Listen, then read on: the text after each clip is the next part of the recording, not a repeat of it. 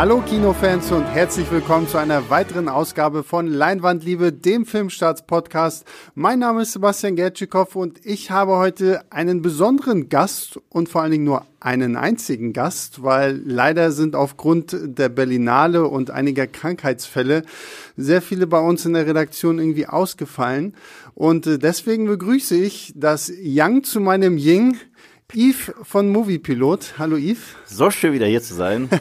So schön. Hat letzte Woche sehr viel Spaß gemacht. Genau, nachdem wir uns ja letzte Woche angeregt über Indiana Jones unterhalten haben, wollen wir heute über der Unsichtbare sprechen. Mhm. Aber, liebe Zuhörer und Zuhörerinnen da draußen, bevor wir über diesen Film reden, müssen wir, denke ich mal, einen kleinen Exkurs machen. Und zwar zum Thema Dark Universe. Yves, du lachst schon. Äh, klär, klär uns doch mal ein bisschen auf. Was hat es mit diesem Begriff auf sich? Okay, ähm, wir haben das Marvel Cinematic Universe, das dürfte jedem ein Begriff sein. Wir haben das DC Extended Universe oder auch DCEU, das dürfte auch jedem ein Begriff sein. Das sind diese gigantischen Comic-Film-Universen. Und da hat man sich bei Universal überlegt, hm, wir können das auch. Und wir machen das mit den äh, uralten, bekannten, beliebten Filmmonstern. Also dem Wolfsmensch, dem Werwolf, Dracula, der Mumie, dem unsichtbaren Mann und äh, Creature from the Black Lagoon. Ich, genau, und das Phantom der Oper ist da auch noch irgendwie mit drin. Und auch Frankenstein also und Frankensteins Braut. Also, also es hätte im Grunde genommen so ein cinematisches Universum sein sollen und die Konstante wäre Dr. Jekyll und Mr. Hyde gewesen. Wir müssen vielleicht dazu noch mal kurz sagen, also Universal hat diese Monster halt damals in den 20er, 30er und 40er Jahren sehr berühmt gemacht. Bella Lugosi, glaube ich, war so als der Dracula-Darsteller irgendwie einer der ganz, ganz großen dieser Ära. Und diese, diese Monsterfilme waren natürlich mega erfolgreich, ja, ja. mega beliebt und. Und machen auch heute noch Spaß. Genau. Und da hat man sich halt 2017 gedacht, boah, Mensch, wir machen da, wir, wir rebooten dieses ganze Monster-Universum und machen da was Neues draus. Und den Anfang machte damals die Mumie mit Tom Cruise in ja, der Hauptrolle. Richtig. Und ich äh, weiß, wir beide haben uns damals noch so eigentlich gefreut auf diesen Film, oder? Ich habe mich sogar äh, auf die Idee gefreut, ein Horror-cinematisches Universum zu haben. Ich meine, das Vergleichbarste, was wir haben, ist das Conjuring-Universum, aber das zählt für mhm. mich nicht so wirklich, weil wir haben die Conjuring-Filme und es ist meine Meinung, alle Spin-offs sind Quatsch und äh, und die muss man auch nicht gesehen haben, um irgendwas zu verstehen. Äh, und jetzt so ein Universum zu haben mit all diesen ikonischen und extrem beliebten Figuren, da ist schon ein gewisser Charme da wenn man es denn richtig macht. Und noch bevor die Mumie 2017 ins Kino kam, wurde ja dieses Dark Universe verkündet. Unter anderem halt auch mit so einem Pressefoto, auf dem wir Tom Cruise gesehen haben. Wir haben Sophia Butella gesehen, die ja in die Mumie die Mumie gespielt hat. Dann war da drauf zu sehen Javier Bardem, der ähm, Frankensteins Monster spielen sollte, und Johnny Depp, der den unsichtbaren Mann spielen soll. Also man hat das ja wirklich groß aufgefahren. Ich meine, als die Mumie damals losging, gab es ja auch so ein richtiges Dark Universe Intro, wo, wo die Weltkugel von Universal dunkel wurde und dann stand da in großen Lettern dieses Dark Universe. Es war sehr ambitioniert, Hier oder? Hier fingen schon die Probleme an. Hier fingen schon die Probleme an. Und zwar, äh, das war auch, es war einer dieser Fehler, die schon DC gemacht hat aber das ist, als wenn man diesen Fehler genommen hätte und ihn nochmal potenziert hat mal 5 Milliarden. Hm. Weil äh, das Brillante vom Marvel Cinematic Universe war die Tatsache, dass wir Iron Man hatten. Und, äh, und uns wurde nur Iron Man versprochen und alle dachten, Iron Man kann das funktionieren und Robert Downey Jr. wird der es überhaupt bringen. Und alle waren begeistert von dem Film. Das war ein runder, guter Film. Und dann gab es noch dieses extra Nugget mit äh, Samuel L. Jackson als Nick Fury am Ende des Films, der uns versprochen hat, Avengers Initiative. Ich persönlich dachte mhm. damals noch, Bullshit. Weil äh, niemals, niemals äh, kriegen wir einen Avengers-Film. Wie häufig hatten wir schon Post-Credit-Szenen, aus denen nichts geworden ist. Naja. Und äh, das DCEU mit Batman wie Superman und jetzt auch das Dark Universe hat uns keinen Film versprochen, sondern hat uns gleich ein ganzes Universum versprochen. Und wir saßen in die Mumie drin und du hattest, du hast recht, wir haben den zusammen geguckt und wir dachten uns, ey, es ist zumindest ein Tom Cruise Actionfilm. Was kann da schon schief gehen? Ich meine Mission Impossible, jeder Film wird noch spektakulärer. Alles ist schiefgegangen, oder? Ich gerade also, sagen, es ist, war eine Katastrophe vor dem Herrn irgendwie. Also dieser ganze, ich meine, klar, so die Actionsequenzen, diese, es gibt ganz am Anfang ja diese Absturzszene mit dem die, Flugzeug. Das ist auch die einzige, an die ich mich erinnern kann, die, die irgendwie Spaß die macht. Irgendwie Spaß gemacht hat. Dann gibt's so die typischen Sachen, die ein Tom Cruise in solchen Filmen machen muss. Er rennt ganz viel und er fährt Motorrad. und äh, aber das war's. So diese ganze Mumien-Storyline war super langweilig. Mitten im Film kommt auf einmal äh, Russell Crowe, der Dr. Jekyll und Mr. Hyde spielt und macht erstmal irgendwie 20 Minuten den Erklärbär, um quasi so dieses Universum aufzubauen mit, oh, es gibt ja noch viel mehr Monster als nur die Mumie. Es war so schlecht, es war so grausam. Erstens, die Mumie musste mal kurz äh, gefangen genommen werden und die Mumie hat sozusagen eine Auszeit bekommen in ihrem eigenen Film, ja. was extrem lächerlich ist, hat, haben wir diese Jekyll und Hyde Figur, die im Grunde genommen Nick Fury ist. Also man hat richtig die Blaupausen gesehen ja, ja, genau. vom Marvel Cinematic Universe. Der hatte auch so eine Secret Government Society. Das war im Grunde genommen Shield. Ja. Und ich konnte das alles gar nicht fassen.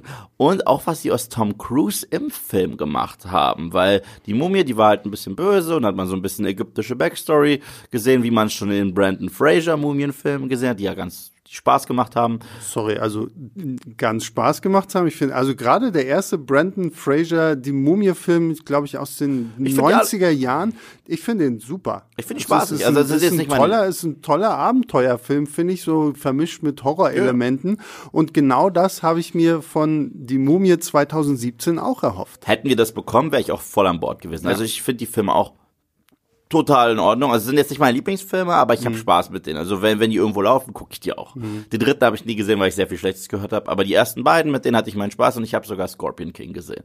Äh, aber als dieser Mumienfilm, äh, als wir uns den gegeben haben, da, da, da ist ja, also jetzt abgesehen davon, von dieser Shield-Nummer und so weiter, auch die Story, die haben wirklich aus einem Horrorfilm, und es soll ja eigentlich ein Horrorfilm mhm. sein, eine Superhelden-Story gemacht. Ja.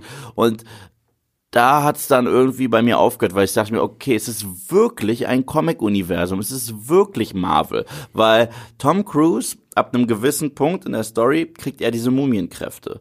Aber es verändert nicht irgendwie sein Wesen oder seine Person. Er ist immer noch der gleiche, er ist immer noch der coole Held, aber er hat jetzt halt Mumienkräfte.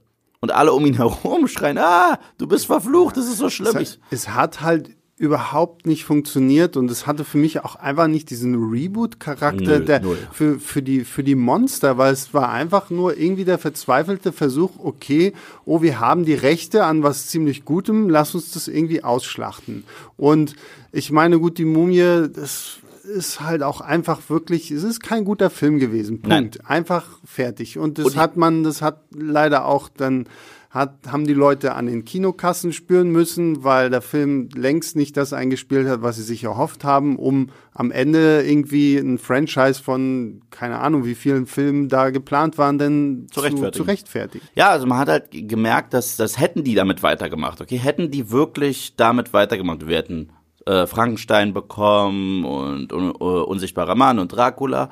Die hätten all diese Figuren zu Heldenfiguren gemacht. Mhm. Ich bin mir ziemlich sicher, die hätten sich dann irgendwann getroffen, dann würde es ein wirklich böses Monster geben und gegen genau, das hätten die ja. zusammen gekämpft. Und das ist halt Comic-cinematisches Universum 101 und das wollen wir nicht von einem Horror-Franchise. Wir wollen uns je vor den einzelnen Figuren gruseln, wir wollen in diese Welt reingezogen werden. Wenn wir einen Mumienfilm haben, wollen wir die ägyptische Mythologie. Wir wollen.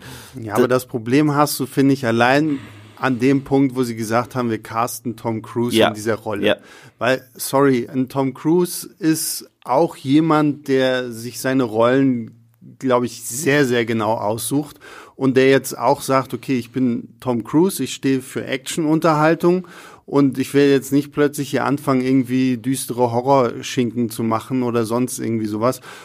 Und damit, finde ich, hatten sie schon verloren. Ja, der erste Ab Film war schon von Sekunde eins kein Horrorfilm. Genau. Und in einem Dark Universe uns einen Film zu geben, der kein Horrorfilm ist, haben sie schon versagt. Ich meine, der Film hatte noch zig Millionen andere Probleme und darüber könnten wir jetzt noch stundenlang reden. Ich von, sagen. Von, ja, vom CGI bis hin zu allem. Eigentlich zu allem.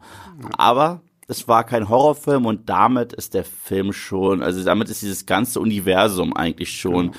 hart auf die Nase gefallen. Ja. Und auf die Nase gefallen ist es. Es wurde irgendwie gefühlt sofort gecancelt, mhm. nachdem der Film irgendwie nicht lange draußen war. Und damit schien es ja dann erstmal so, als würde das ganze Ding ad acta gelegt mhm. worden sein. So, und dann und jetzt äh, für alle, die sich jetzt erst einschalten, ab jetzt reden wir auch wieder über der Unsichtbare, mhm. denn das ist nämlich quasi der Nachfolgefilm. Es ist kein Dark Universe-Film mehr, das müssen wir gleich an dieser Stelle sagen. Also es hat mit diesem ganzen cinematischen Universumsgerede nichts mehr zu tun. Es ja, ist ein eigenständiger Horrorfilm.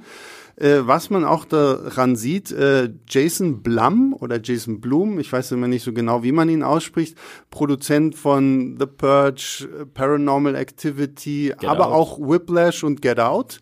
Ähm, ist ja sowieso irgendwie, ich finde diesen Mann großartig, weil der produziert sehr, sehr viele Horrorfilme für ein minimales Budget und wenn davon was hängen bleibt, dann freut er sich und wir freuen uns auch, weil wir irgendwie neue Horrorfilme haben. Und Jason Blum hat sich dem unsichtbaren Mann angenommen. Johnny Depp ist dann auch rausgefallen und äh, die Regie ging an jemanden, Yves, der uns beiden ja auch ein bisschen am Herzen liegt, oder? Ja, Lee Wennell oder Lee Wennell, ich weiß auch nicht, wie man seinen Nachnamen richtig ausspricht.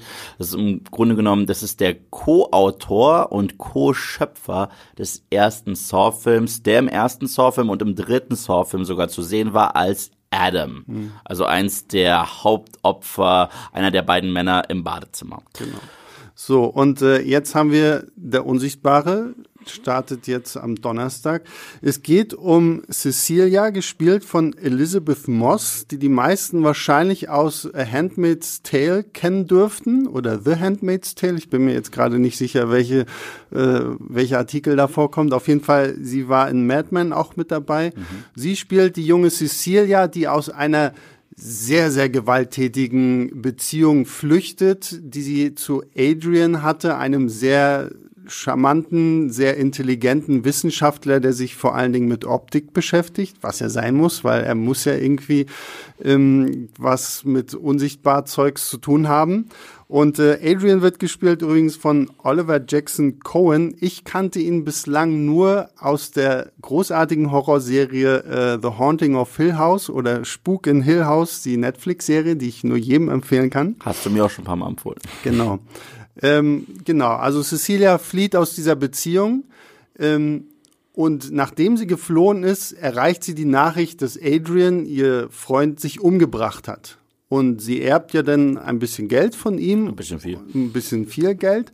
Und äh, wähnt sich in Sicherheit bis dann plötzlich Dinge passieren, ähm, die sie daran zweifeln lassen, ob Adrian wirklich tot ist. Und sie ist ja quasi so die Einzige, die davon ausgeht, er hat das alles nur vorgetäuscht und es gibt irgendeine Entität, die sie verfolgt und die ihr Böses will. So, das ist so die, die Grundlage für diesen Film.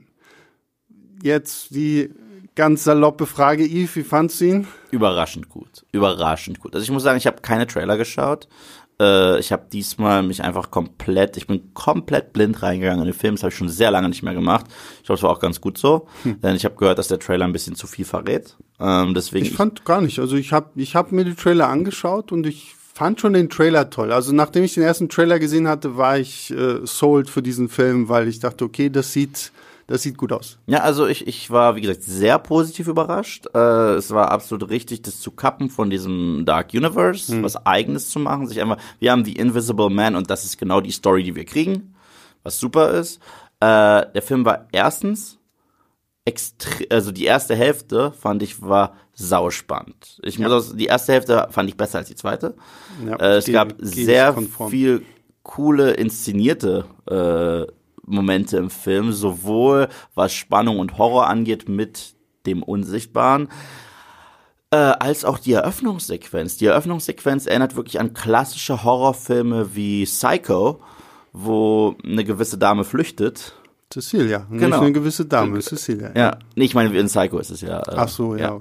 Und äh, da, da war ich direkt hooked, weil uns wird nicht viel verraten. Wir werden wirklich ins Geschehen reingeschmissen. Sowas finde ich immer echt cool. Gerade im mhm. Bereich Horror finde ich, äh, ist das die beste Art, einen Horrorfilm zu erzählen. Schmeiß mich einfach in die Handlung rein.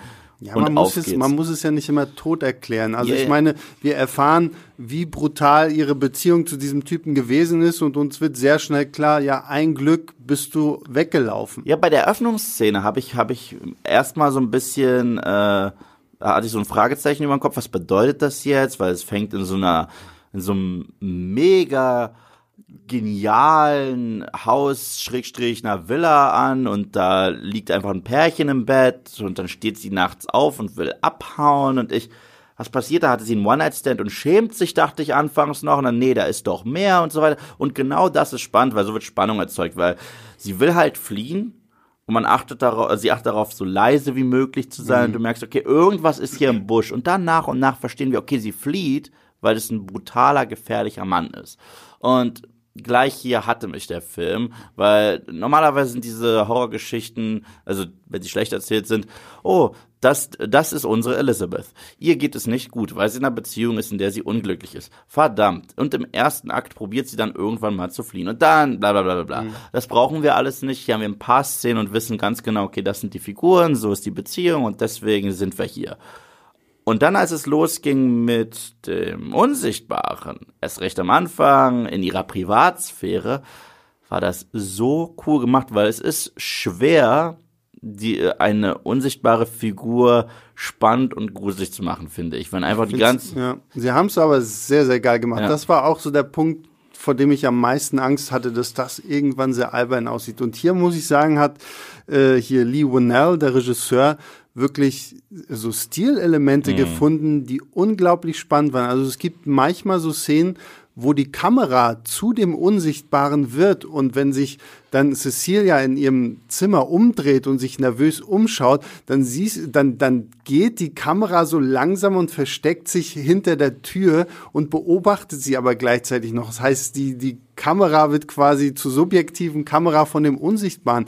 Gleichzeitig, was ich auch toll fand, und das muss ich sagen, fand ich auch sehr mutig. Es gibt Einstellungen, die ja wirklich sehr, sehr lang sind und wo, wo kein Schnitt gemacht wurde. Und ich finde, das war, da wurde der Film für mich zu so ein bisschen zu so einem Suchbild. So, oh, ich muss jetzt so, so jeden einzelnen Pixel schnell absuchen, um zu gucken, wo wird sich was bewegen, wo könnte vielleicht der Unsichtbare sein oder irgendwie sowas. Und das fand ich toll, weil das so, so simple Stilmittel waren, wo du jetzt nicht mal irgendwie groß CGI oder irgendwie Richtig. irgendwelche Effekte brauchst. Es ist einfach nur so dieses, die Kamera versetzt sich in die, in die Lage von Cecilia, du, du suchst etwas, was du nicht sehen kannst. Und das fand ich unglaublich gut, gerade halt in dieser ersten Hälfte des Films. Und es war auch nicht alle zwei Sekunden ein Jumpscare. Also, also die gruseligen Momente war, wenn man im Hintergrund sieht, ist da gerade ein Wasserhahn angemacht worden? Genau, ja. Hat da gerade jemand die Tür aufgemacht? Okay, wir sind, wie du gesagt hast, in so einem ganz langen Take in der Küche und auf einmal geht der Herd an. Ja. So, das sind die Sachen, die wirklich sehr gelungen sind. Und ich fand, der Film hat so seinen Höhepunkt erreicht, was ich, wo ich ein bisschen nach hinten gesprungen bin. Es gibt eine Szene, wo sie ganz felsenfest davon überzeugt ist, dass sie von ihrem äh, Ex-Freund gejagt wird und dass er unsichtbar ist. Und da gelingt es ihr, ihn mit einem Eimer Farbe zu bekippen. Das ist, äh, da, da versteckt sie sich gerade auf dem, da, sie versteckt sich nicht, sucht nach ihm auf dem Dachboden und findet auch sein Telefon. Und als sie das macht und man ganz kurz diese Umrisse von einer Figur sieht mit Farbe, war das, das, das war eine sehr geile Szene. Aber von dem Zeitpunkt an, der Film war, war immer noch gut. Ich fand auch die zweite Hälfte war nicht schlecht, um Gottes Willen. Aber diese Qualität hat er nicht mehr erreichen können. Ja, weil, zum Anfang finde ich, ist es halt wirklich noch so ein klassischer Horrorfilm. Ja, ja, ja, so, so, genau. Wie du schon sagst, irgendwo geht eine Tür auf, irgendwo klappert was und Genau. man, man, man ist sich nicht ganz sicher, was passiert hier gerade. Und da, ähm, und dann, genau, es kommt dann halt zu dieser Moment. Es gibt schon einen Moment in der ersten Hälfte, den fand ich zugegebenermaßen ein bisschen albern, wenn nämlich ähm, Cecilia tatsächlich einmal kurz gegen den Unsichtbaren kämpft. Das sieht dann so ein bisschen aus wie die Ich kämpfe gegen mich selbst Szene mit Edward Norton in Fight Club. wirklich, also ey, Und, und, da, und das fand ich, es sah so ein bisschen, weil wir sehen quasi, wie Elizabeth Moss äh, durchs Set gezogen wird und sie halt irgendwie gegen die Luft boxt und tritt und so. Und das war so ein Punkt, wo ich mir dachte so, uh, ich hoffe, sie machen so diese ganze Interaktion mit dem Unsichtbaren noch besser als das, weil da war ich das erste Mal so, ich, das sieht nicht ganz so gut aus. Mir hat es überraschend gut gefallen und ich, äh, ich hätte auch gedacht, dass das sich lächerlich finden würde, aber ich weiß nicht, die Umsetzung macht. Und man muss an dieser Stelle auch mal ganz kurz Elizabeth Moss extrem loben, denn sie trägt diesen Film. Das ist eine Performance. Absolut, Wow. Und äh, sie muss halt so viele unterschiedliche Facetten spielen. Am Anfang ist sie eine schwer traumatisierte Frau, die Angst hat. Äh, und sich ja noch nicht mal vor die Haustür traut, Ja. weil sie immer noch das Gefühl hat, gestalkt zu werden. Dann spielt sie diese Figur, die für ihr Umfeld verrückt wirkt, weil sie Sachen sieht und ihr niemand glaubt. Und das hat man sehr häufig in Horrorfilmen. Und eigentlich ist es schon Klischee, aber hier macht es schon Sinn. Hat sie sehr gut gespielt. Und wo sie selber auch ein bisschen an ihrem Verstand zweifelt, dann ist es, hat sie irgendwann den Punkt, wo sie wirklich am untersten, untersten emotionalen Punkt angekommen ist, wo sie einfach fertig ist mit den Nerven und dann irgendwann muss sie die Rolle spielen, wo sie sagt, okay, mir reicht's, ich wehre mich. Und ich finde, all diese unterschiedlichen Facetten hat sie so brillant gespielt, dass das so viel besser ist als so ein 0815 Horrorfilm. Das stimmt, absolut. Also es ist, es ist in erster Linie irgendwo dann auch wirklich so ein Charakterdrama. Ja. Und dieser Film, wie du schon sagst, äh, steht und fällt mit der Hauptdarstellerin und Elizabeth Moss äh, ist wirklich, wirklich großartig. Also die, also sie leidet mit, mit all ihrem Körper, mit all ihrer Seele irgendwie in diesem Film. Also es tut richtig weh, Ja. finde ich, ihr in einigen Szenen zuzugucken, weil gerade auch wir als Zuschauer sind ja an diesem Punkt, wir glauben ihr das ja. Wir haben ja die Dinge gesehen, die sie auch gesehen hat. Und dann, sie spielt das wirklich so überzeugend, ist unglaublich. Also allein für Elizabeth Moss-Fans ist dieser Film schon äh, ein, eine Sichtung wert. Aber kommen wir jetzt mal so ein bisschen, wir haben es ja schon angedeutet, äh, die zweite Hälfte Ja. Wandelt sich ein wenig. Also die erste Hälfte ist ja wirklich klassischer Horrorfilm, Ja. der wirklich mit guten Stilelementen arbeitet. Im zweiten Teil kommt der Unsichtbare ein bisschen deutlicher zur, zur Geltung. Es wird ein bisschen actionreicher. Und äh, ja, deine Meinung, Yves? Ähm, ich rede häufiger darüber und ich finde, heute passt es auch wieder. Einer meiner Lieblingsfilme ever ist Predator. Okay? Und ich finde, hier ist der Vergleich zum ersten Predator angebracht, nur dass es in dem Film nicht so gut passt. Und zwar, das Tolle am ersten Predator-Film ist, das Gefühl, gejagt zu werden. Man sieht die Kreatur nicht. Und wenn sie sich dann nach und nach zeigt, ist der Film eh schon, äh, neigt sich der Film eh langsam dem Ende zu und dann macht es auch Sinn, wegen Predator-Kultur und so weiter, dass der sich Arnie richtig stellt. Genau, also ganz kurz für alle, ne? Predator, großartigster Actionfilm aller Zeiten. Arnold Schwarzenegger jagt mit äh, seinen Männern im Dschungel, Dschungel auch einen Unsichtbaren eigentlich im ersten Die Augenblick. werden gejagt von einem unsichtbaren R. Genau, ja, Genau. und, äh, und, und, äh, das ist dann der und nach und nach sieht man, dass es ein außerirdischer Krieger ist, der sogar ein bisschen reptilienartig ausschaut. Und das Tolle an dem Film ist, nach und nach sehen wir, wie dieses Viech wirklich ausschaut. Anfangs haben wir nur Silhouetten und wie so einen Unsichtbaren. Danach sehen wir einmal diese coole futuristische Rüstung und zum Schluss dann sogar ohne Maske. Geniales Design. Was mich zum Vergleich bringt, äh, je- jetzt äh, mit äh, The Invisible Man, der, der unsichtbare Mann, ähm, nachdem sie ihn einmal mit Farbe bekippt hat, hat sie quasi seine Achillesferse gefunden. Und später wird diese zu häufig genutzt, weil wir sehen ihn dann viel zu häufig und dann diesen CGI-Anzug, weil es stellt sich heraus, der Typ ist nicht wirklich unsichtbar geworden. Es ist quasi eine abgedatete Version für 2020, weil im Original wurde der Typ ja wirklich unsichtbar. Er trägt keinen Anzug, der ihn unsichtbar macht, er ist unsichtbar. Und hier ist es ein Typ, der Tony Stark mäßig einen Anzug gebaut hat, nur kein Iron Man Anzug, sondern ein Ich bin unsichtbar Anzug.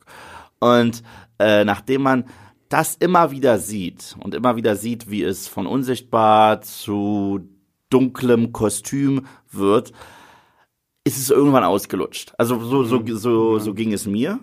Und da gab es genügend Szenen, wo ich gesagt habe, okay, die Polizei sieht diesen Typen, er flackert auf. Wieso schießen sie nicht? Also da, da, dann gibt's diese typischen Horrorfehler.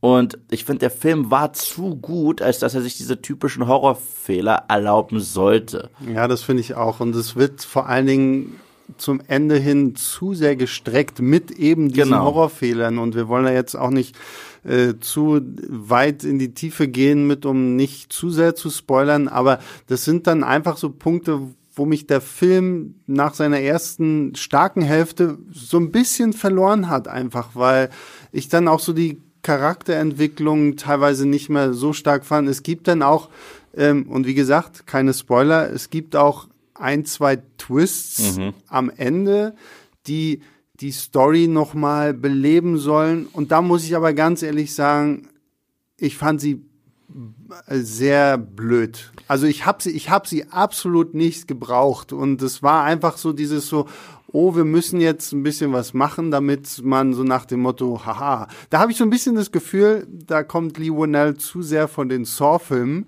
weil jeder Saw-Film präsentiert sich am Ende noch mit einer überraschenden Wendung. Aber bei Saw macht es Sinn, weil bei Saw ist es jedes Mal so, dass wir Teil eines Spiels sind Genau, ja. und wir uns die Regeln nie komplett angehört haben. Ja. Und äh, deswegen finde ich auch die Saw-Filme am besten. Also ich finde, also vom Twist her ist der schlechteste der achte, Spoiler für Saw 8. Da haben wir äh, den, den quasi Bösewichten, den quasi Nachfolger von Jigsaw, der uns seinen ganzen Plan verrät. Und das ist die lahmste Art und Weise, einen Twist zu enthüllen, indem uns eine Figur einfach verrät, das war mein Plan, hahaha. Äh, in den anderen Filmen ist es cleverer gelöst, und zwar, dass das Tonband gefunden wird, wo die kompletten Regeln drauf äh, zu hören sind. Und auf einmal sieht man den ganzen Film nochmal basierend auf diesen Regeln und denkt sich, verdammt, hätte, hätte ich dieses bisschen Information gehabt, wäre das alles nicht so furchtbar gewesen. Und äh, in dem Film, weißt du, woran mich das erinnert hat, äh, das, das, das Ende dieses Films? An späten 90er, früh 2000er Horrorfilme, so im Zeitalter von, ich weiß, was du letzten Sommer getan hast, oder auch noch die Jeepers Creepers und die, die späten Scream-Sequels und so weiter und so fort, dass man zum Schluss, wenn man eigentlich denkt, es ist vorbei, nochmal so zehn Minuten dazu dichtet, weil da muss ja noch was passieren. Und es war früher so ein Trend, der mich in Horrorfilmen genervt hat. Und das haben wir hier, ich finde es hier nicht ganz so schlimm und ich, ich muss an dieser Stelle auch nochmal sagen, der zweite Akt ist nicht schlecht. Ich meine, es kommt äh, euch vielleicht so vor, als wenn wir da jetzt äh, drauf eindreschen. Ich finde, der, der zweite Akt ist vollkommen in Ordnung, äh, die zweite Hälfte ist vollkommen in Ordnung, immer noch gut, immer noch sehenswert. Nur verglichen mit der ersten sehr geilen Hälfte, Ja. da kackt's ein bisschen kommt, ab. Genau, kommt er nicht mehr hinterher. Ähm, ja, ich komme mal vielleicht zu unserem Fazit. Und äh, Christoph äh, Petersen, unser Chefkritiker, hat ja die Kritik zum Film geschrieben. Der ist leider heute nicht da, weil er eben auf der Berlinale ist. Ähm, er hat dem Film drei Sterne gegeben. Ich lese mal nur sein Fazit vor, weil ich glaube, das fasst letztendlich alles ganz gut zusammen, was wir gesagt haben. Auf eine Moment, jetzt muss ich meinen Zettel hier nehmen, es tut mir leid. Auf einen starken Auftakt folgt eine intensive erste Stunde, bevor sich die Filmemacher in der zweiten Hälfte selbst wieder viel zu viel kaputt machen. Dabei wären die zusätzlichen Haken auf der Zielgeraden gar nicht notwendig gewesen, gebe ich ihm vollkommen recht. Schließlich ist der Unsichtbare mit einer Laufzeit von mehr als zwei Stunden für einen kleinen, fiesen Horrorschocker ohnehin schon zu viel zu lang geraten. Ja. Also das stimmt. Da Also äh, äh, ich gebe ihm recht in der Hinsicht, dass der zu lang geraten ist. Ich äh, gebe ihm auch recht, dass die zweite Hälfte nicht an die erste anknüpfen kann. Ich würde aber nicht so weit gehen, um zu sagen, dass der Film kaputt gemacht wurde. So, so weit gehe ich nicht. Aber er hätte so viel besser sein können. Ja, ich hätte mir ein bisschen mm, von, von Lee Winnell ein bisschen mehr die Finesse von seinem guten Freund James Wan gewünscht, Ja. mit dem er ja Saw zusammen gemacht hat. Und James Wan ist ja auch verantwortlich für die äh, Conjuring-Filme. Wirklich sehr, sehr tolle äh, Horrorfilme, die halt auch klassischen Grusel eigentlich eher erzeugen. Und wie gesagt, hier bei Der Unsichtbare hatte ich einfach so das Gefühl zum Ende hin, wollten sie so ein bisschen dann plötzlich doch noch irgendwie schneller werden, weil sie sich halt sehr viel Zeit am Anfang gelassen haben, die aber gut war. Übrigens, das ist kein Spoiler, aber das ist was Lustiges, was mir aufgefallen ist im Film. Ich möchte einfach, fa- fall- falls ihr den Film äh, gesehen habt, ist es nicht der, also das ist jetzt eine detaillierte Frage, aber sie geht nicht wirklich auf den Plot ein, deswegen glaube ich, ist sie fair. Hat die, dieser Film den nettesten Uber-Driver aller Zeiten? Aller, aller Zeiten. Stimmt, ja. Äh, ich absolut, habe sowas ja. noch nie in meinem Leben gesehen. Ein Uber-Driver, der dich abholt, fast in eine andere Stadt fährt und einfach mal acht Stunden auf dich wartet vor der Tür und dich dann wieder zurückfährt. Wie viel hat dieser Uber-Driver verdient, will ich wissen. Und wow, also da- das, echt, also ich, das musste raus, sorry. Wenn das Also für, also für alle unter euch äh, Zuhörern, die selber Uber-Driver sind, äh, schreibt mal, was ihr in die Kommentare, wie weit ihr fahren würdet für jemanden, den ihr nicht kennt. Und falls diese Information jetzt ein wenig deplatziert aus dem Nichts kam, so ähnlich kam diese Sequenz für mich deplatziert im Film. ja. Ja. So, was würdest du dem Film geben, Yves? Und vielleicht so deinen Auf der Skala von, äh, auf der Filmstartskala von 0 bis 5 Sternen? Korrekt. Ich glaube auch eine solide 3 bis 3,5, ja. Mhm. ja. Okay. Ja, ich glaube, ich würde mich dem auch anschließen. Drei bis dreieinhalb. Ich bin mir nicht so ganz sicher, ob vielleicht doch dreieinhalb, weil die erste Hälfte ist einfach wirklich sehr, sehr stark. Ja. Und wie Yves schon gesagt hat, also wir insgesamt ist der Film toll gemacht. Ja, ja. Also es ist halt die zweite Hälfte nimmt einfach nur ein bisschen äh, ab, weil man halt dann mehr auf Action setzt, mehr auf so klassische Plot Twists und was weiß ich nicht alles, was nicht ganz so stark rüberkommt wie im ersten Teil, weil der erste Teil macht Versprechungen, die der zweite Teil dann nicht halten kann. Sagen wir es mal einfach so. Aber insgesamt, glaube ich, will ich schon auch sagen drei bis dreieinhalb. Und der Film ist alle Male 20.000 Mal besser, als was wir auch immer bekommen hätten in diesem Dark Universe. Ja, also vor allen Dingen, wenn ich mir vorstelle, dass Johnny Depp hätte den Unsichtbaren gespielt. Sorry, Johnny Depp hätte gesagt, ja, ich will nicht die ganze Zeit nicht gesehen werden. Ich Ja. bin Johnny Depp, ich will gesehen werden.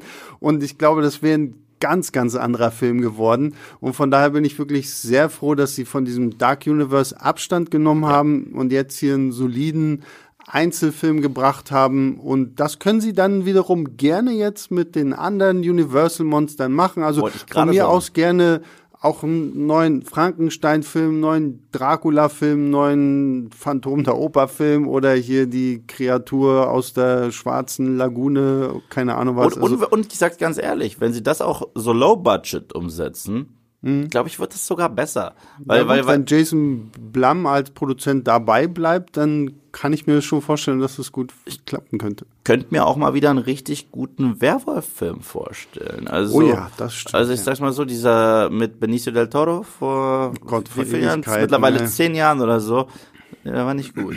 Mhm. Äh, Und ich glaube, wenn man das, das könnte man ähnlich wie jetzt diese diese Invisible Man Story so ein bisschen updaten und nach 2020 verschleppen. Ich finde, das könnte Klar, man mit einem Werwolf einfach der in den, in den allen, Wäldern äh, sein Unwesen treibt, könnte man schon sowas Cooles draus machen. Also mit all den Charakteren, die Universal da hat, würde das funktionieren. Und das auch ohne cinematisches Universum. Und der Unsichtbare hat es jetzt gezeigt. Ja.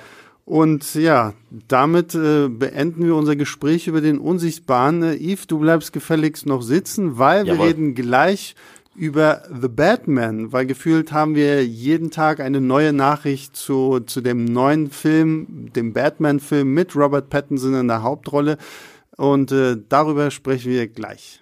So, wir haben Julius Wietzen jetzt im Studio mit dazu bekommen. Hallo Julius. Hallo, hallo. Und äh, Julius hat uns gleich mal darauf aufmerksam gemacht, dass wir den besten, der unsichtbare Witz für unser Doppelgespräch hier verpasst haben, weil für gewöhnlich haben wir am ersten Teil immer äh, zwei Gäste. Das heißt, wir sind dann zu dritt. Jetzt hatten wir nur Yves.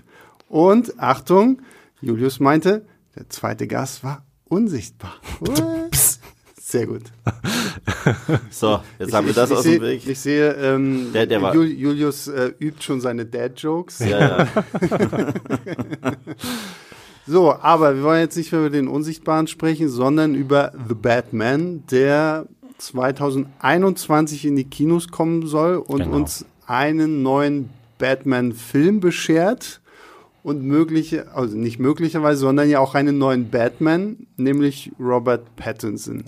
So, und ich möchte jetzt mal gleich, weil wir haben unlängst ja auch auf YouTube äh, ein, ein Video gemacht zu The Batman und ich sehe mich da tagtäglich, wirklich tagtäglich mit Hasskommentaren äh, konfrontiert gegenüber Robert Pattinson. Weil er schon mal eine Fledermaus war. Genau, weil er schon mal eine Fledermaus war, die in der Sonne geglitzert hat. Für alle, ja. die diesen Twilight-Gag jetzt nicht verstanden haben. Ähm, wie, wie steht ihr dann ähm, zu Robert Pattinson? Fangen wir einfach mal damit an. Also es ist wirklich, es ist wirklich unfair, Robert Pattinson auf äh, Twilight festzunageln. Er hat wirklich in den Jahren danach bewiesen, dass er ein großer Schauspieler, ein großartiger Schauspieler ist und sogar sogar schon bei Twilight kann man wahrscheinlich sagen, er hat das Beste daraus, daraus geholt. Es lag weder an ihm noch an Kristen Stewart, die sich danach auch wirklich eine, zu einer tollen mhm. Schauspielerin entwickelt hat. Es ist halt einfach das Material bei Twilight, das gibt nicht mehr her. Da kann er auch nichts für. Mhm ich gebe dir da sowas von recht, aber gleichzeitig glaube ich, dass diese Hate-Welle ihm noch zugutekommen wird. Weil diese ganzen Leute, die so krass haten, die kennen halt nichts anderes von ihm außer Twilight. Mhm. Und die werden ins Kino gehen, werden auf einmal sehen, wow, das kann der auch. Und werden nochmal positiv überraschter sein, weil sie da reingehen mit, der, äh, mit den Erwartungen, dass das der fürchterlichste Batman sein wird, noch schlechter als George Clooney und so weiter und so fort. Und dann wird es umhauen. Das gleiche haben wir damals erlebt mit Heath Ledger. Also Heath Ledger hat damals schon den Hate schlechthin abbekommen. Du, das haben doch alle schon yeah. gekotzt, als es nur hieß Ben Affleck yeah. mit der neue Batman und jetzt ja. sind alle, oh, Ben Affleck ist so toll. Ja. Ich finde Ben Affleck auch toll Ben Affleck Batman, ohne ist, Frage. Also die Filme, also als, als Recht Justice League, der ist meiner Meinung nach nicht passiert. Mhm. Aber Batman wie Superman, der, der Film an sich ist für mich Hit und Miss, aber Batman im Film ist mein Lieblingscinematischer Batman. Ja. Und mit dem, mit dem Wort reingehen hast du auch ein richtiges Stichwort gesagt, weil das wird jetzt halt immer viel gemeckert und jeder, ja. jeder sagt, nein, da gehe ich nicht rein, wenn Pattinson den Reingehen spielt und so. Eh genau, und das ist halt immer das, äh, im Internet ist schnell irgendwie so ein, so ein Wutkommentar geschrieben und dann nachher sitzen sowieso alle wieder im Kinosessel. Und das wird bei The Batman wahrscheinlich auch nicht anders Ja, aber in dem Fall, wie gesagt, glaube ich, dass, dass es halt nicht so sein wird, dass die reingehen und, äh, und mit der gleichen Meinung wieder rausgehen. Ja. Ich bin mir bei Robert Pattinson und auch bei Matt Reeves sowas von sicher, dass da abgeliefert wird. Ich ja. bin selber ein Riesenfan von Matt Reeves, schon seit dem ersten Cloverfield. Hm. Äh, ich finde, was er Matt Reeves müssen wir dazu sagen, genau, Regisseur wollt, wollt des neuen Films. Ja. Der auch die Planet der Affen Trilogie gedreht hat und quasi irgendwann vor Millionen von Jahren Ben Affleck abgelöst hatte. Ben Affleck sollte ja eigentlich Regie führen. Genau. Ja. Und Drehbuch schreiben und Hauptdarsteller sein. Genau. Und, und hat sich dann nach und nach verabschiedet von dem Projekt. Leider, aber jetzt ist halt mindestens ein gleichwertiger Ersatz sowohl mit, mit Reeves als auch Robert Pattinson gefunden. Ja. Also das Einzige, was für mich immer funktionieren muss, wenn ich so ein Promobild sehe von Batman, ich meine, das Kostüm, was das wir jetzt am Set und so weiter gesehen haben, das ist ein Setfoto, so sollte das eh nie veröffentlicht werden. Das heißt, wenn das jetzt vielleicht ein bisschen doof ausschaut, äh, das kann man eh nicht im, äh, außerhalb des Kontexts werten. Ja. Was aber immer funktionieren muss, erst recht bei Batman und bei Superman, ist für mich das Heldenkind. Okay? Und ich finde, Robert Pattinson hat es. Ja, dann, lass, dann, lass, uns doch vielleicht kurz darüber ja. sprechen, weil es wurde ja vor nicht allzu langer Zeit auch so ein Kostümprobe-Video veröffentlicht. Mhm. Ich werde es auch für für alle hier in die Show Notes packen, damit ihr da auf den Link klicken könnt, um euch das auch nochmal anzuschauen wo wir quasi noch in sehr, sehr dunkelroten Daredevil-Farben ähm, Robert Pattinson das erste Mal in diesem Kostüm sehen. Wir sehen das neue Logo auf seiner Brustplatte, was, wie ich sehr cool finde, ich irgendwie gehört habe, der Theorie nach die Pistole sein mhm. soll, mit der Bruce Waynes Eltern umgebracht worden sind. Und eine andere Theorie, dass es sozusagen sich daraus sein Battering, also seinen Wurfstern sozusagen ja. zusammenbasteln kann und den dann und, werfen kann. Äh, genau, und man sieht die neue Maske und wie ich schon gesagt habe, man sieht das Kinn und ja, Robert Pattinson hat das passende Superheldenkinn. Ja. Wenn ich ein Problem habe und so ein bisschen Nitpicking bei diesem Clip und du hast es schon gesagt, dass man sich da zwingend für diese extrem rote Farbe entschieden hat und das mhm. zu sehr an Daredevil erinnert.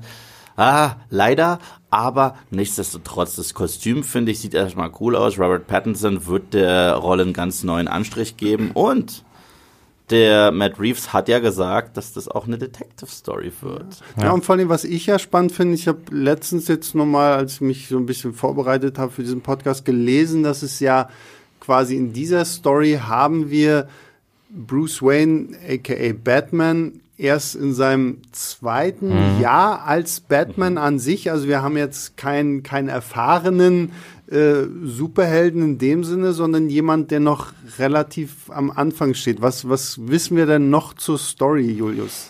Also wir wissen eigentlich fast, fast nichts außer dem, was, was Yves gerade schon angedeutet hat, dass halt Matt Reeves schon mal vor langer, langer Zeit angedeutet hat, dass es eine Detektivgeschichte wird. Yves und es ist halt damit mit, mit Daumen auf sich, weil er war damals im Interview zu Planet genau. Affen 3. Ja. ja. Und da hat Matt Reeves interviewt und da hat, da, da hat er dir was verraten? Da war ich so happy. Am nächsten Tag alle Outlets haben darüber berichtet und dieses ja. Interview zitiert. Wahnsinn. Da hat er mir verraten, dass er Batman ganz eine ganz andere Herangehensweise hat und den neuen Film wieder zu einer klassischen Detective Story machen möchte, weil so haben wir Batman ewig nicht gesehen. Also so richtig seit der animierten Serie aus den 90ern ja. nicht mehr. Es gab in The Dark Knight zwei, drei Szenen, wo Bruce Wayne Kugeln, äh, Pistolenkugeln analysiert und, und dann war es das auch. Ja. Mhm. Aber dieses Detective Noir-mäßige hat mir persönlich auch jetzt mittlerweile gefehlt und ich würde mich sehr darüber freuen, Batman nicht nur als Actionhelden, sondern auch als Detective zu sehen. Ja, auf jeden Fall.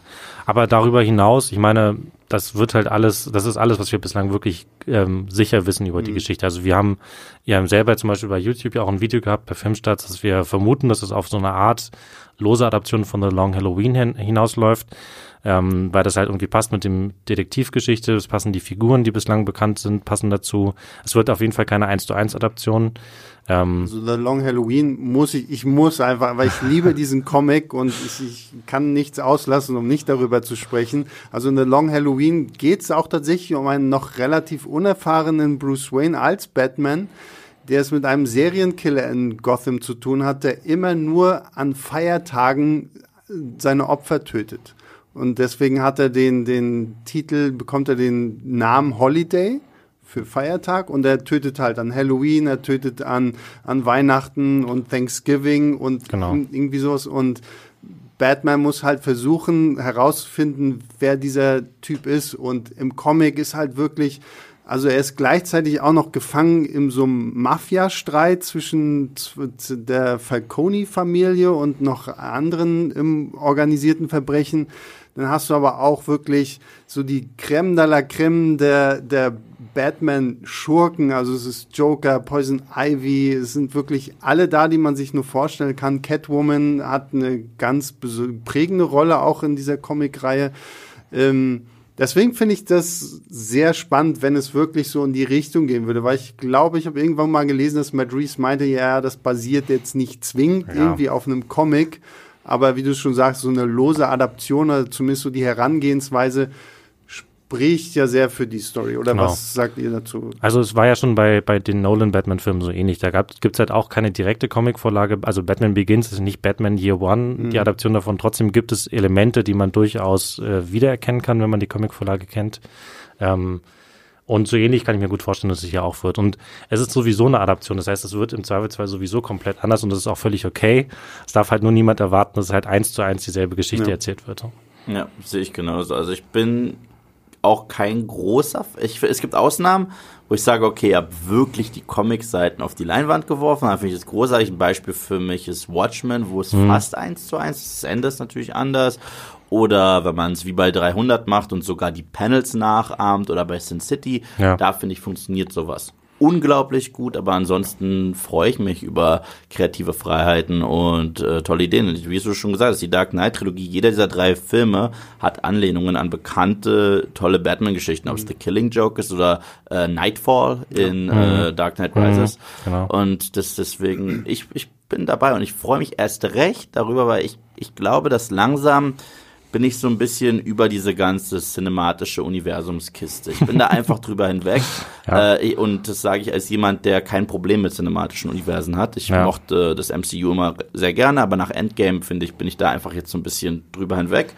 Und äh, DC zeigt, dass Einzelfilme einfach einen größeren Mehrwert haben. Ja, einen größeren weiß ich nicht, aber die haben auf jeden Fall auch ihren Wert und ihre Daseinsberechtigung. Und wenn man sowieso nicht gegen das Marvel Cinematic mhm. Universe mit Avengers und allem drum und dran ankommt, und das haben sie halt, das hat sich leider gezeigt mit Justice League, der halt eben nicht so funktioniert hat, wie sie es gerne gehabt hätten.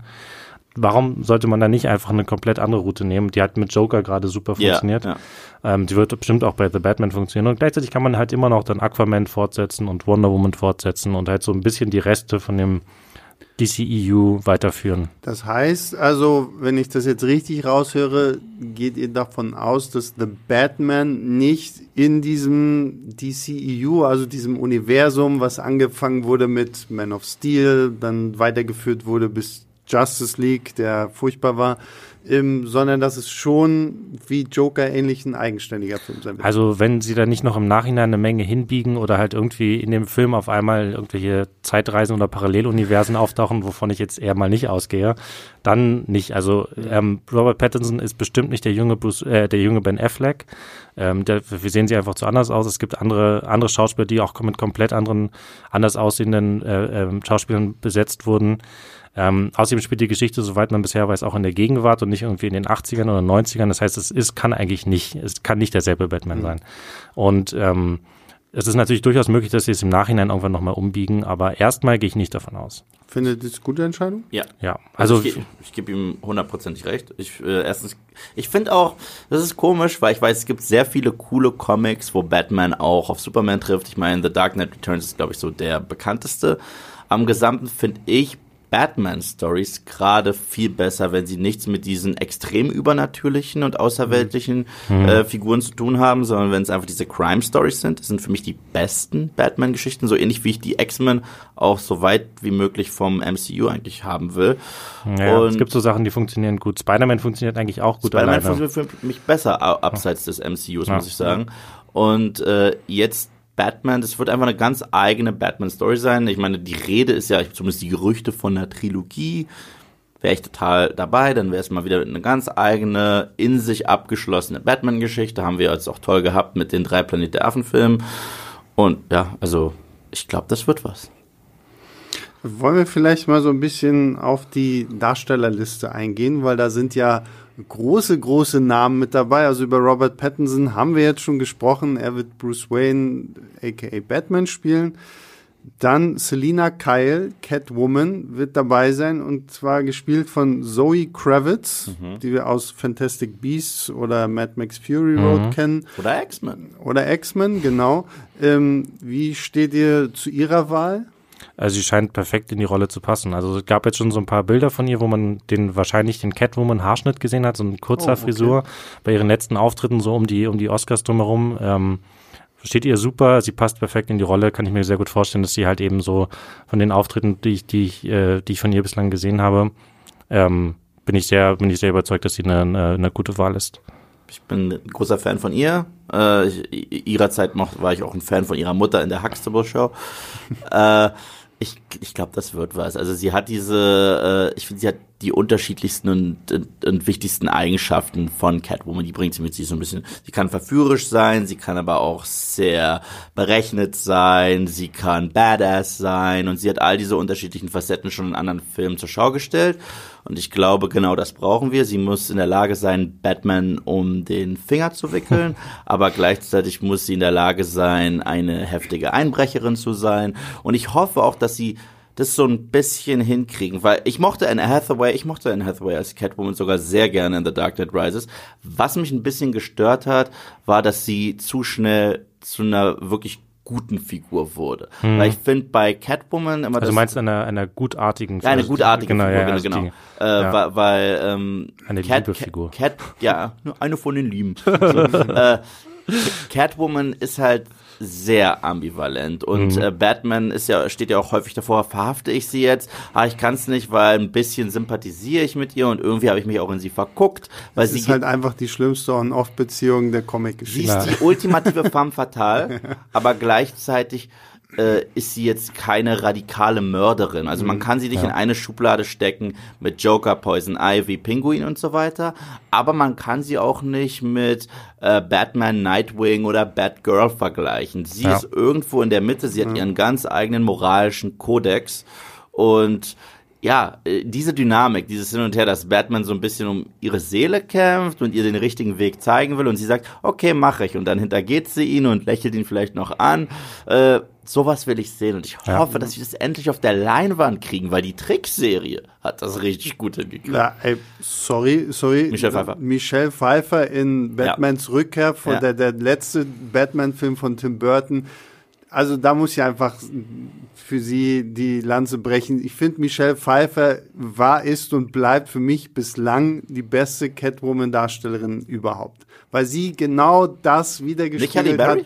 Das, wer, was? ich kann mich nicht an so einen Film erinnern.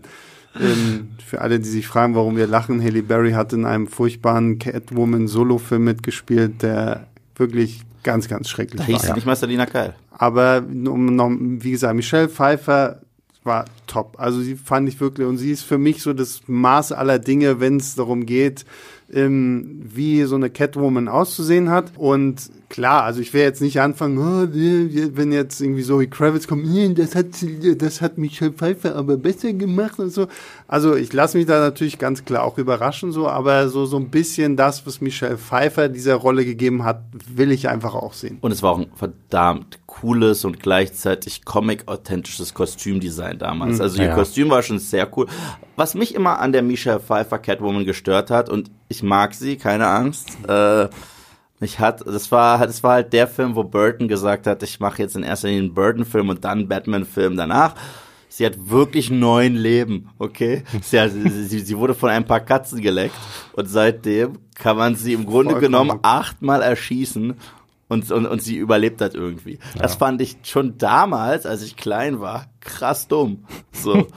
Finde ich überhaupt nicht. Das ist halt immer ja. noch ein Comicfilm. Sorry, ich meine, der Pinguin watschelt mit Pinguin durch die Gegend. Ist ja. genauso dumm. Ja, aber, aber das, Du, der Pinguin ist aber auch kein bisschen wie im Comic. Die haben ja aus dem Pinguin was ganz komisches ja, nee, gemacht, so einen halben ja, Gremlin. Ja, so. aber ist doch okay. Wie gesagt, damit sind wir doch wieder beim Thema. Es ist halt eine ja. Adaption. Ne? War, Sie müssen sich halt irgendwas ausdenken, um das irgendwie interessant zu gestalten. Wie gesagt, ne? wie gesagt, nach wie vor, ich mag den Film, ich mag Danny DeVito als Pinguin und ich mag Michelle Pfeiffer als Catwoman, aber dass sie wirklich neuen Leben hat, nachdem ein paar Katzen ihr die Finger geleckt haben, das fand und finde ich und werde ich immer ein bisschen bescheuert finden.